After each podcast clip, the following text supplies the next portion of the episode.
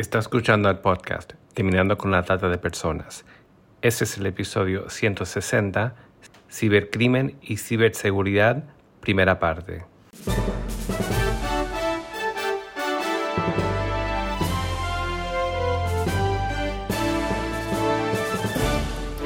Bienvenido al podcast Terminando con la Trata de Personas.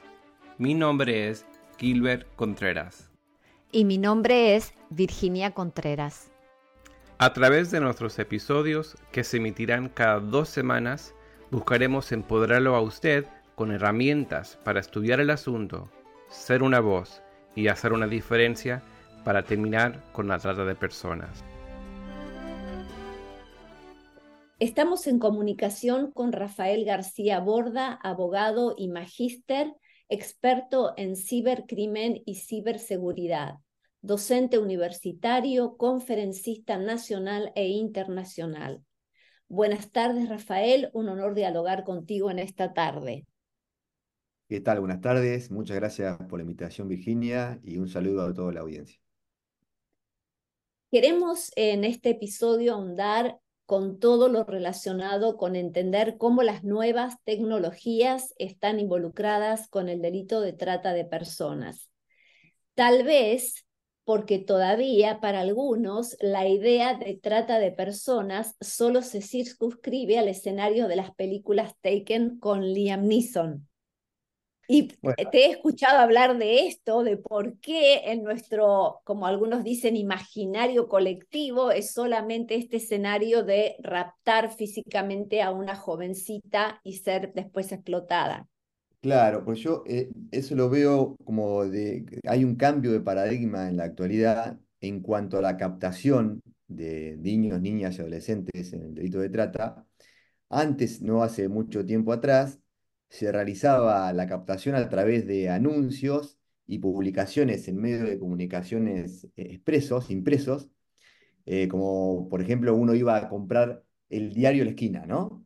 Que te quedaba en la esquina de tu casa. Y ahí se observaba, y en la época de investigador en una fiscalía especializada, nosotros lo veíamos, iniciábamos las investigaciones a través de esos anuncios, esas publicaciones en distintos medios de, diarios de circulación de la Argentina.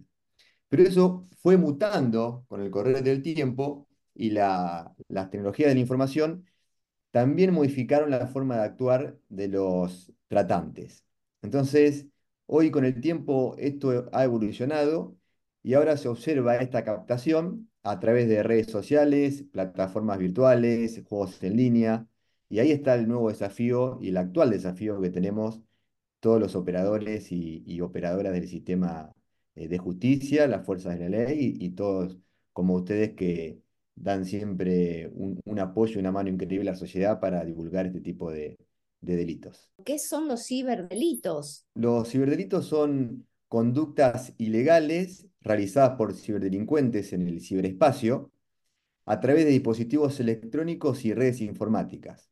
Y ahí, bueno, podemos tener el, grooming, este, el delito de estafa, suplantación de identidad, varios delitos relacionados. Y específicamente, ¿qué es el grooming? Y también te he escuchado hablar de diferentes etapas para traer a conciencia también a papás, a mamás, qué es lo que está pasando. Es, una, una pregunta sumamente, bueno, es una pregunta sumamente interesante, porque acá vemos en el grooming también una de las formas nuevas de captación. El grooming es el acoso sexual a niños, niñas y adolescentes a través de medios digitales, que consiste en acciones desplegadas generalmente por personas adultas de cara a establecer contacto con fines sexuales. Es decir, que el, término grooming, tal como se conoce en el habla hispana, se traduce en conductas de acercamiento o acicalamiento, configurándose como delito en distintos países de América Latina. Pero en sí representa eh, una serie de conductas deliberadamente emprendidas por una persona con el objetivo de contactar a un niño, una niña o un adolescente y así ganarse la confianza. Y ahí está el tema, que es establecer un vínculo emocional con el fin de disminuir sus inhibiciones para luego generar un encuentro personal en el mundo físico, o bien, como en la mayoría de los casos, obtener material de abuso sexual infantil para la comercialización, distribución, que ese sería otro delito tipificado en Argentina, que es el artículo 128 del Código Penal, o, y o también puede ser para la satisfacción de su perversidad sexual. Entonces, eh, es sumamente importante y son delitos conexos a la trata de personas. Y cuando hablamos de, que me preguntabas por las etapas, la primera etapa, que recién hace una pequeña introducción, que es la etapa del enganche o el atrapamiento, consiste en ese objetivo que tiene el, delincuente sexual de ganarse la confianza y establecer un vínculo de amistad, eh, eh, un vínculo de amistad del niño, la niña o adolescente, ¿no? Y generalmente lo hace falseando su identidad a través de una conversación donde prevalece el intercambio de gustos, preferencias e intereses. Y acá un paréntesis y volvemos un poco y voy a echar un poquito los cuidados, ¿no? Porque decimos, bueno, ¿cuáles son los gustos, los intereses y las preferencias que se fijaría un tratante o un abusador sexual para captar a una niña, un niño o un adolescente?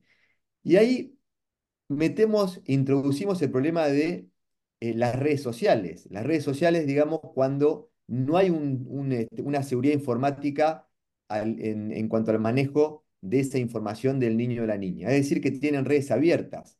Eh, es decir, que comparten toda la información públicamente para que se entienda. Entonces, el acosador, que ya sabemos que es una persona mayor de edad, que hay una asimetría de poder, toma toda esa información, observa que el niño o la niña nos concurren a tal colegio, realizan tal deporte, le gusta escuchar tal, tal música, y con esos intereses y esos gustos traducidos en la práctica, comienza a establecer ese vínculo de amistad con eh, la potencial víctima. Luego de ello, tenemos la etapa de la fidelización. En esta segunda etapa, el acosador, a sabienda de estos gustos e intereses o preferencias del niño, la niña o el adolescente, profundiza la relación obteniendo mayor cantidad de datos personales, donde intentará mantener cautiva la, atención procurando fidelizar el vínculo a través de intercambio de secretos, confidencias, promesas. Y ahí hago otro paréntesis. ¿qué son esas confidencias o promesas? Seguramente me estarán preguntando del otro lado. Bueno, ahí nosotros observamos en casos prácticos que hemos tenido muchos, cuando le preguntan si alguna vez tuvo una relación sexual, el niño o la niña, si alguna vez este, estuvo de novio o de novia, cómo duerme, si utiliza ropa interior, qué color, empieza a introducirla en ese mundo sexual, eh, sexual en donde eh, el niño, niña, adolescente no está acostumbrado y empieza a generar ese vínculo más profundo. ¿Cuánto para ayudar en la prevención, conociendo y siendo consciente de cómo son estas etapas? Todo lo que estás diciendo son disparadores para los padres de prestar atención de realmente, bueno, cómo son las redes sociales eh, que, que tienen nuestros hijos. Exactamente. De hecho, eh, los niños y las niñas en principio empezaron a utilizar Facebook, luego cuando el mundo adulto concurrió a esa red, se fueron a Instagram y ahora como todos nosotros estamos yendo a Instagram y todos tienen, la mayoría de los adultos, Instagram, están en TikTok. Y como ahora también muchos adultos no un porcentaje tan grande como, como en Instagram, pero sí, ya un porcentaje elevado está pasando a TikTok, podemos decir un 40% de los, los, adultos, no tanto como en Instagram, que podemos decir un 90%, el niño, niña, adolescente ya escapa a otro juego, como son los juegos en línea.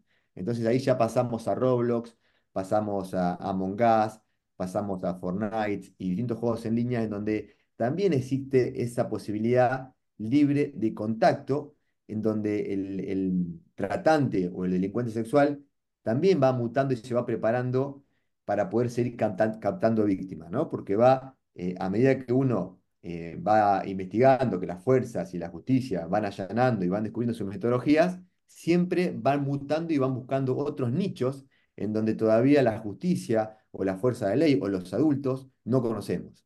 Entonces es, sumamente importante esto que me comentabas.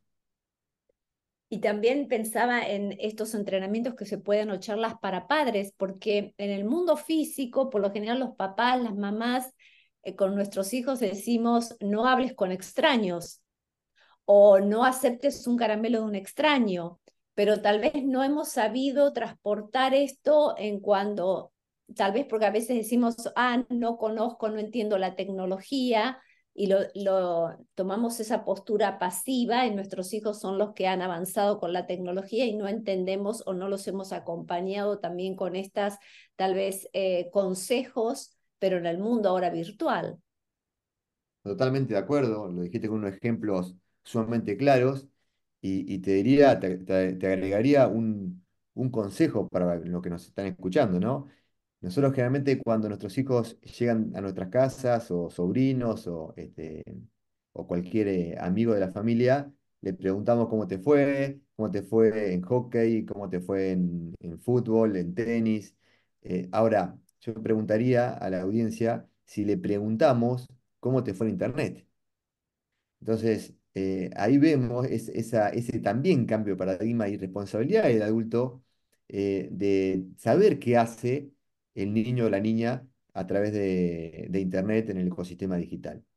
Es sumamente importante.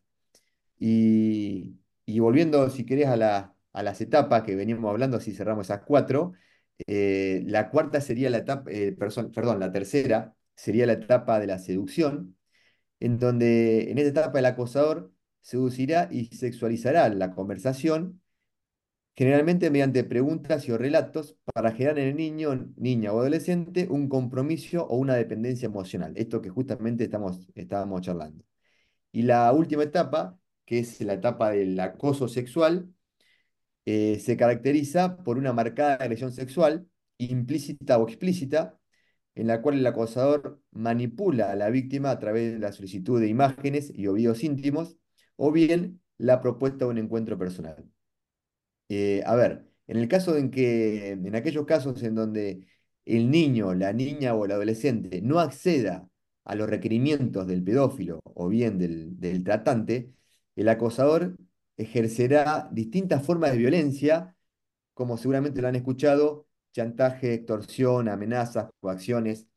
Ahí, está, ahí entramos en otra problemática, porque generalmente el, delincuente sexual tiene un, un video una imagen de la niña o el niño, la niña o el niño no sabe a quién recurrir, cómo denunciar, se empieza a bloquear, no hace la denuncia y esta persona empieza a extorsionarla. Si no me envías otro video de esa característica, yo voy a, viralizar tu video en el grupo de tus amigas de, de, este, de TikTok, en el grupo de tus amigas de la escuela. De hecho, ha pasado que se ha viralizado este tipo de conducta por parte de los delincuentes sexuales.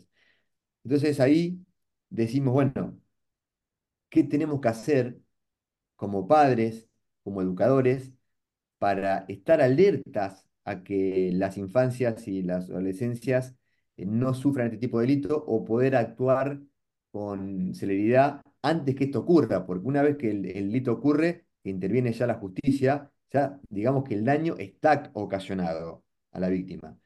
Entonces, bueno, evitar que continúe ese diálogo, esas conversaciones con el pedófilo o con el tratante de su caso. Y ahí volvemos a lo que hablábamos recién, Virginia, de el, diálogo es fundamental eh, a la hora de la construcción de la ciudadanía digital y, sobre y, la importancia de la convivencia en los entornos digitales, ¿no? Y también, otra de las cuestiones, digo, importante es no culpar a la niña o el niño por ese vínculo que tuvo con un pedófilo eh, que, la, que la estaba captando a través de juegos en línea o redes sociales, sino escucharla, hacer una, una escucha respetuosa y, un diálogo que permita a la víctima expresar sus sentimientos y sus emociones. Y tampoco maximizar ni exagerar. Y acá te, te voy a pasar la palabra y vamos a charlar un poquito, ¿no? Porque tenés experiencia en todo el mundo, pero acá digo eh, la importancia también de la primera línea de actuación en los países de América Latina sobre todo. ¿Cuál es la primera línea de actuación cuando una víctima, una familia va a hacer una denuncia? Nos encontramos que una, hoy acá en Argentina, eh, una comisaría es lo que más cercano la familia encuentra. A la policía del barrio. A la policía del barrio. Entonces, eh, ¿está la policía de barrio preparada para atender esta, esta situación? Esa, es una cuestión que estamos trabajando continuamente en Argentina y en América Latina, decir, bueno, preparemos a la, primera línea para que no sufran una segunda revictimización. Muchas veces ocurría que iban a una comisaría a hacer una denuncia y, la primera persona que lo atiende, que es generalmente el ayudante de guardia, que se llama así en la comisaría, le dice a la madre o el padre, bueno, eh, a ver, me está diciendo que tu hija le mandó fotos a un adulto, pero a ver, mostrame la foto, no sé, eso no es delito en principio, entonces le muestra la foto, la madre le muestra la foto al ayudante de guardia, el ayudante de guardia, bueno, espera un segundito señora, que le voy a consultar con el oficial de servicio. El oficial de servicio es otra persona que se encuentra en, un eslabón más arriba que el ayudante de guardia. El ayudante guardia, el oficial de servicio le dice, este, sí, mira, creo que esto es delito, pero le voy a preguntar al comisario. Y el comisario le dice, sí, es delito, pero bueno, impriman todo en el kiosco, las fotografías en desnudez y todos los chats y tráiganlo impreso a color.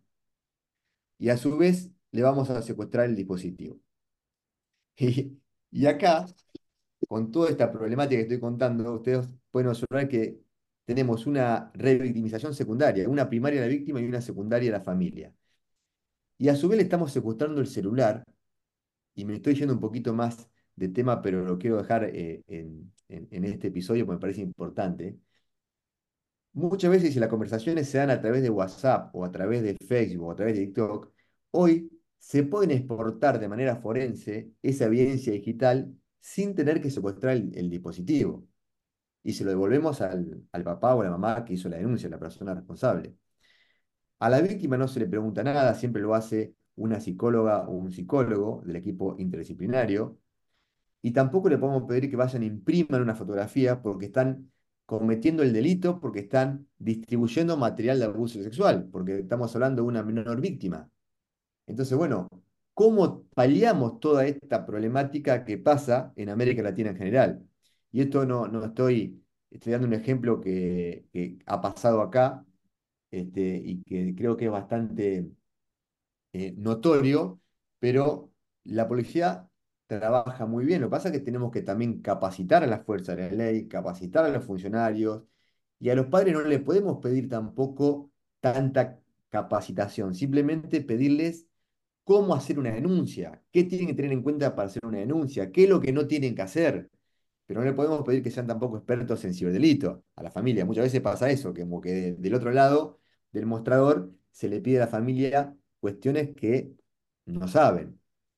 Sabes que muchos padres, madres y adultos de confianza nos han preguntado precisamente cuál es el procedimiento y dónde se puede denunciar el grooming o cualquier otro delito informático, especialmente considerando la importancia de que haya personas entrenadas para tomar estas denuncias, para evitar una revictimización de quienes están siendo sujetos de un ciberdelito. Claro, y, en, ese, en ese sentido, bueno, pedirle a los padres que, están escuchando cuando observan una conversación a través, vamos a suponer, de Facebook o de TikTok o de Instagram o, de algún juego, por lo menos que puedan tomar una, una fotografía del usuario, de la URL. Yo ahí me estoy yendo un poco técnico, pero digo, la, la URL nos va a permitir identificar, la URL es la barra que se encuentra arriba de toda conexión a Internet este, que son únicas y son irrepetibles, eh, la, podemos, la podemos definir también, si, este, si te parece, que es la URL, pero eh, lo importante es que tengan esa, esa consideración, bueno, ¿qué saco? Muchas veces las pruebas que aportan las familias no, no, nos permiten avanzar en la investigación, o no le permiten a la fiscalía especializada avanzar. Entonces, bueno, ¿Qué tengo que tener en cuenta si mi hijo tuvo una conversación con una persona, un delincuente sexual o con un tratante? Si es a través de Facebook, tratar de capturar la URL. Eh, las URL son únicas y son irrepetibles, están arriba, como lo dije recién, se escriben en minúscula, no llevan tilde ni espacio entre palabras, están compuestas por caracteres comunes, letras, números y guiones. Entonces, con esa URL se puede continuar la investigación. Simplemente eso. Y también otra cosa que pasa muy a menudo es, no escrachemos al, pedófilo en las redes sociales, no, este, tampoco no, no hagamos un encuentro personal, no incitemos a un encuentro personal propio, directo, de la familia con, con el delincuente sexual o con el tratante, porque generalmente estas personas trabajan en red y están conectadas con no solamente con la víctima directa, sino con un montón de víctimas más. Entonces, al escracharlas o, al denunciarlas públicamente o al intentar hacer un encuentro personal directo, eso puede perjudicar una investigación que ya se viene realizando y también este, puede perjudicar que otras víctimas más no sean este, rescatadas. Entonces, es eh, importante acudir ¿sí? a una fiscalía especializada en delito de trata o ciberdelito, en donde le van a dar todas las recomendaciones necesarias como para que la denuncia sea, este, tenga su sustento probatorio y poder, poder avanzar. En el próximo episodio continuaremos con la entrevista y se abordará aún más en detalle aspectos que hacen al tratamiento de una evidencia digital cuando se hace una denuncia, entre otros muchos temas. Los esperamos. Únase a nosotros en la lucha contra la trata de personas y le daremos herramientas que necesita para marcar la diferencia en su comunidad. Visite nuestra página web terminandoconlatrata.org. Terminandoconlatrata.org.